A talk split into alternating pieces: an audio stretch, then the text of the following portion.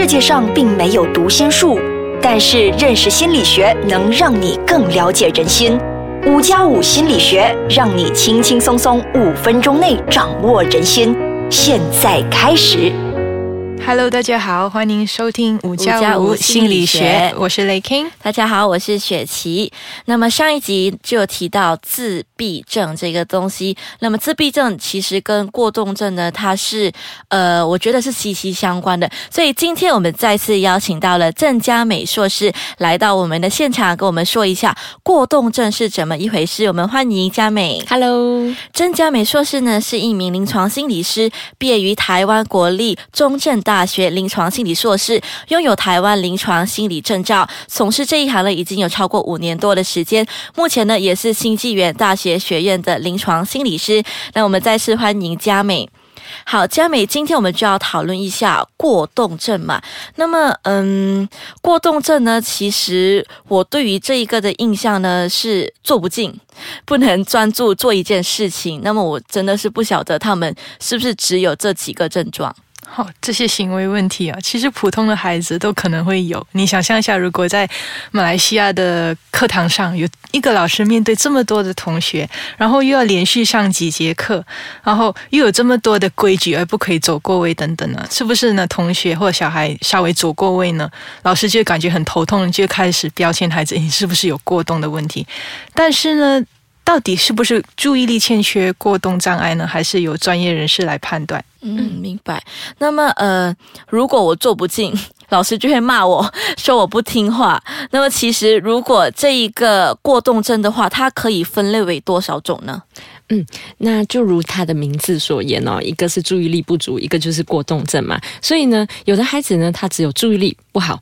那他没有过动哦，所以你看起来好像他都没有动来动去，可是怎么老师教的东西他都没有听进坐脑袋里面。呆的，对对对，好像看起来恍神恍神的。但有的孩子呢，他其实很过动、很冲动，但实际上呢，他并没有注意力不足的问题。但是也有孩子比较惨一点，就是这两个都有。那刚刚讲的注意力不足，可能就是他常常都会好像旁边一点点东西都会引起他的注意力，然后人家讲了很多话，好像都没有在听家长老师在讲什么话。你是不是在发白日梦啊？是，然后过动的部分啊，冲动的部分，就是即使他在不该动的地方，譬如说电影院需要很安静的地方，他还是控制不了自己，会一直蹦蹦跳跳，好像装了一个摩托在他的里面，然后他会一直动一直动的，对，或者是他会很冲动，比如说忍不住一定要插队，虽然他了解，可是他做不到。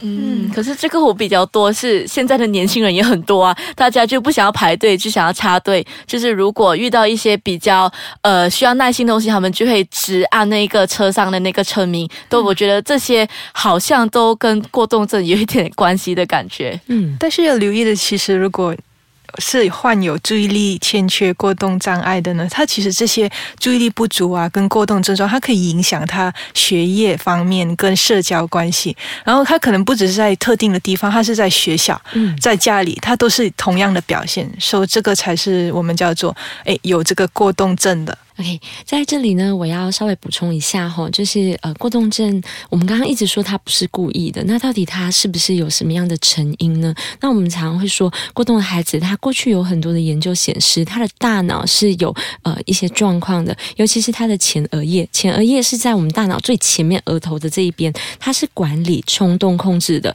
所以呢，我们以为他是太活动了，但实际上是相反，他的血流量不足，表示他的活动不足，那导致他其实是很难控制他的行为，就好像你刹车需要很多很用力一样，那他的刹车失灵了，所以就导致他没有办法好好的控制他的行为。明白，反正我们之前还会担心过动症是不是因为就是他就是刹车太厉害，反正就是他刹车失灵了。嗯嗯，觉得这个解释蛮有趣的，我们大家都会比较了解什么是过动症。嗯。对，而且实际上刚刚提到的这些症状，它实际上有很多细项哦。它每一个，包括注意力不足或者是过动，它都各有九项，那也是九项要符合至少五项。才会是呃会达到这个标准，所以呃，它实际上这个整个判断是一个还蛮谨慎、需要很严谨的一个过程，这样子。明白，也是一样的。我们那么多集下来，其实我们都知道，一些的病症都不能单一的去判断他是不是真的患有特定的这个病症。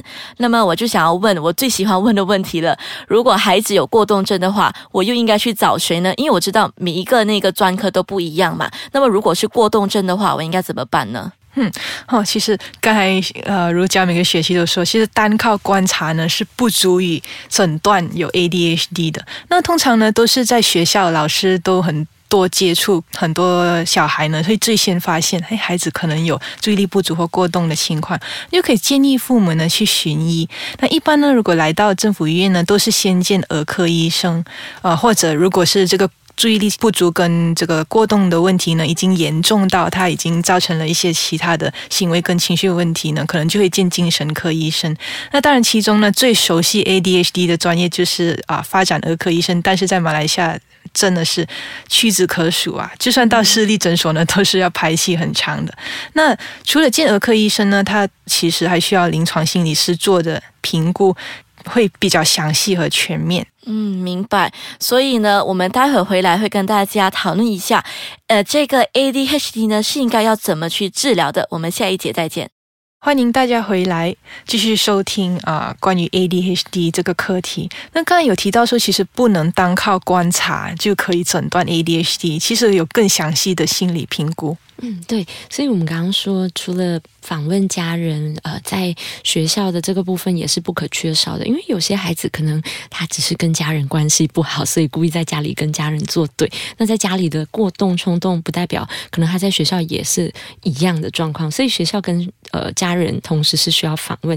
那除此以外呢，他们来见临床心理师的时候，我们会同时让他们做一些注意力的测验，就是这个小孩他就在你面前，他直接做一个测试，那跟其他。他的孩子比较起来，他的注意力是不是有比较明显的是比较弱的，或者是比较明显的过动？还有呢，我们甚至也需要做一个 I Q 测验，去排除说会不会今天其实他是 I Q 比较低，他听不太懂，所以太难了，就很像我们去哈佛大学读博士班，我们可能也听不懂这样子，就会动来动去的，对啊，就完全不能注意了。对，其实也有 I Q 很高的，然后他们在课堂上，因为这些东西我都已经会了，所以根本就不想坐着听下。下去，所以可能也会出现这种我不想嗯 pay attention，我想跑来跑去的问题。所以这个 I Q 的测验还是很重要的，对吗？嗯，那么这个 A D H D 呢，它的治疗方式会与自闭症呢是需要团队治疗呢，还是它有比较特别的治疗方式呢？对，当然，其实最重要的是综合性团队的治疗。但是呢，通常 A D H D 呢引荐的医生呢啊。其中一个方法是药物治疗嘛，呃，另一个一定要有的其实是行为治疗。行为治疗呢，又可以啊，由临床心理师啊，还是可能是职能治疗师啊，例如说训练孩子的专注力啊，或者是啊，从这个专注力不足过动症所延伸的其他社交问题。那当然，行为治疗呢也是需要父母很多的付出。嗯，治疗师在这个治疗室里面啊，对孩子提供的训练呢，父母也是要回到家里呢，再啊持续的去做，这样才能够真正的帮到孩子去改善他的情况。嗯，包括在学校呢，也要去呃提供孩子一个比较适合学习的环境。那么我们就听过了，感觉好像要好多人帮助那个呃小朋友，他才能走出这个困境。那么我也想要问问佳敏，如果我想要一个嗯单独行为，就是单独的治疗方法，是是可行吗？嗯，实际上在呃医学方面哈，他们实际上还是会建议说，六岁以下的孩子还是单独先以行为治疗为主。那如果说疗效真的不好的话，那大概在六岁以上，就是他可能进入小学的这个阶段，需要很大量的专注力哦，一节课四十分钟不是好玩的哦，你要很持续的专注的这个状况，可能会呃，就研究是发现说，你的药物加上行为治疗呢，还有整个环境学习环境的配合，那会才会是。对这个孩子最有帮助的，什么是行为治疗？这个是我比较好奇的。是那行为治疗呢？实际上呢，就是我们会教孩子怎么样去呃规范自己的行为。譬如说，他能不能发现说，诶，什么事情是可以做，什么事情不能做？那我们可能有时候会用代币哦，token，就是什么奖励，我们就会大量的强调奖励他的一个好的行为。那呃。关于他不好的行为，我们会怎么样去用很清楚的这个赏罚制度来去协助他这样子。嗯，那么提到的刚才都是比较偏向于一个心理治疗以及团队的一个治疗。那么其实坊间呢，应该有很多偏方，就是说，呃，我应该吃什么补品啊，或者是有什么特别的饮食方法，我就可以治好这一个过动症吗？诶，现在可能临床方面吼，好像在这个补品啊，这个饮食疗法的部分的证实效果，好像的研究相关研究是比较少的。那所以就是比起刚刚我们提到的这个行为治疗，因为行为治疗大部分是有大量的研究，而且证实对 ADHD 是有帮助的这样子。所以如果家长想要尝试看看的话，或许可以先跟这个专业人士去商量。那可能也设下一个时限，说不要花太长的时间。如果说都觉得没有效的话，嗯，因为怕说可能就是就这样误了孩子的学习的宝贵时间，这样子，对。